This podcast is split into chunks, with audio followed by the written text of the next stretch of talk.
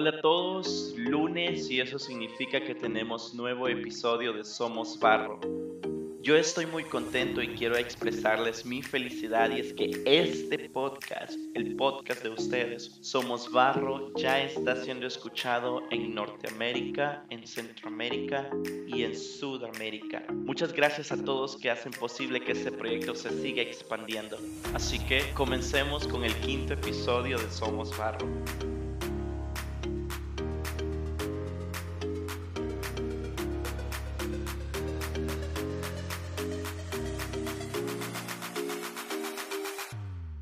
Hey, bienvenidos a mi podcast Somos Barro. Yo soy Guillermo Romero y esto es una producción para Sueños de Dios. La noche oscura del alma. Suena como algo terrorífico, ¿no? Pero es en realidad como algunos escritores cristianos denominan la experiencia que tuvo David narrada en el Salmo 13. ¿Hasta cuándo Jehová? ¿Me olvidarás para siempre? ¿Hasta cuándo esconderás tu rostro de mí?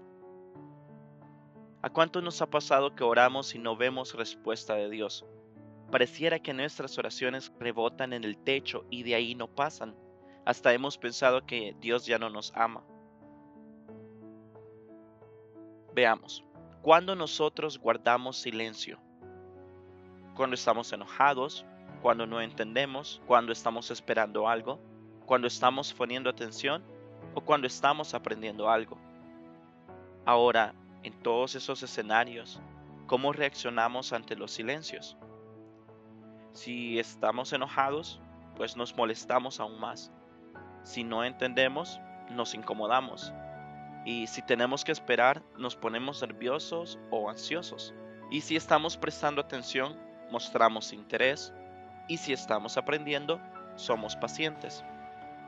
Esas son las reacciones que mostramos también ante los silencios de Dios, y ahí es cuando mostramos lo que en realidad somos o cuál es nuestra motivación real de orar. No se conoce con exactitud qué estaba atravesando David cuando escribió el Salmo 13. Probablemente estaba sufriendo persecución. Sin embargo, podemos estar seguros que David le dijo a Dios cómo se sentía desnudó su corazón triste y afligido, y él pudo encontrar desahogo porque su fe y confianza habitaban en Dios. La Biblia nos narra diferentes episodios en los que la voz de Dios estuvo ausente, es decir, que Dios guardó silencio y cómo el silencio reveló los corazones de quienes esperaban. En Éxodo 32 habla de los israelitas esperando a que Moisés descendiera del Sinaí pero este se tardó en aparecer con la palabra de Dios, por lo que los israelitas le pidieron a Aarón que levantaran dioses. Aarón aceptó y lo hizo. Que pronto se han olvidado de obedecerme. Fueron las palabras que le dijo Dios a Moisés a la mañana siguiente. Las acciones ante el silencio de Jehová reveló que en realidad los hijos de Israel no estaban confiando, no habían creído aún en el Dios que los había sacado de Egipto y esto nos deja una gran lección. Tratar de resolver por nuestra propia fuerza siempre nos llevará a un fracaso rotundo. Cuando decidimos accionar porque no soportamos esperar más, le estamos diciendo a Dios algo como, o haces algo tú, o tendré que moverme yo. Suena fuerte, ¿no? Es difícil experimentar el silencio de Dios, pero ¿cómo te sentirías si Dios en la tierra, es decir, Jesús, tardara en llegar a tu rescate cuando le has mandado a decir que tu hermano se está muriendo? Es precisamente lo que nos narra Juan 11.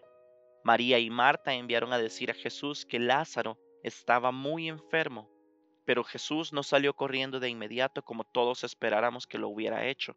Tomó dos días y luego se dirigió con otros de sus discípulos a Judea, donde estaba Lázaro. Pero cuando llegó todo mundo pensó que era tarde. El hombre había muerto. Sin embargo, Jesús ya lo había dicho. Esta enfermedad no terminará en muerte. Servirá para mostrar el poder de Dios y el poder que tengo yo, el Hijo de Dios.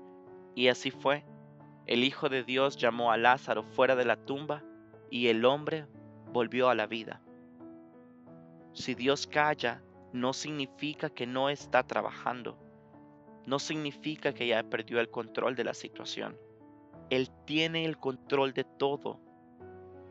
Nuestras soluciones, nuestras ideas de cómo resolver las cosas nunca serán mejor de las que Dios tiene planeadas. Marta y María esperaban que Jesús llegara el mismo día que fue llamado, que llegara a sanar a Lázaro, pero los corazones de estas hermanas son puestos a prueba. Jesús estaba trabajando, pero no de la forma en las que ellas hubieran querido. Retomemos el Salmo 3, el que leíamos al inicio, pues David no solo mostró un corazón afligido, él expresó sus sentimientos a Dios y encontró fortaleza mas yo en tu misericordia he confiado. Mi corazón se alegra en tu salvación. Cantaré a Jehová porque me ha hecho bien. Al final de su oración ya podía expresar esperanza y confianza en Dios. La oración es una manera de expresar nuestros sentimientos y hablar con Jehová acerca de nuestros problemas. Él nos ayuda a obtener la perspectiva correcta y esto nos da paz. Los cristianos a menudo buscan la presencia de Dios por los sentimientos y circunstancias, algo así como lo que hablábamos en el primer podcast, los cristianos emocionales. Cuando las emociones están a flor de piel o las cosas van bien para nosotros, llegamos a la conclusión de que Dios está obrando. Este salmo, sin embargo, nos invita a confiar en la palabra de Dios. Nuestra seguridad proviene de lo que Él ha revelado acerca de sí mismo en la Biblia. Nos invita a confiar en el historial perfecto de Dios. La Biblia llama repetidamente al pueblo de Dios a recordar. El Salmo nos recuerda también que seamos humildes de nuestra percepción de Dios. No es aconsejable hacer conclusiones acerca de Dios basadas únicamente en nuestras experiencias. Al final, la confianza es una decisión. Al igual que David, Podemos elegir reafirmar el cuidado de Dios en cualquier circunstancia. Podemos optar por adoptar una actitud positiva. De hecho, el silencio de Dios es una oportunidad para crecer en nuestra fe. Esto no es una ilusión, pero es el resultado del carácter inmutable de Dios.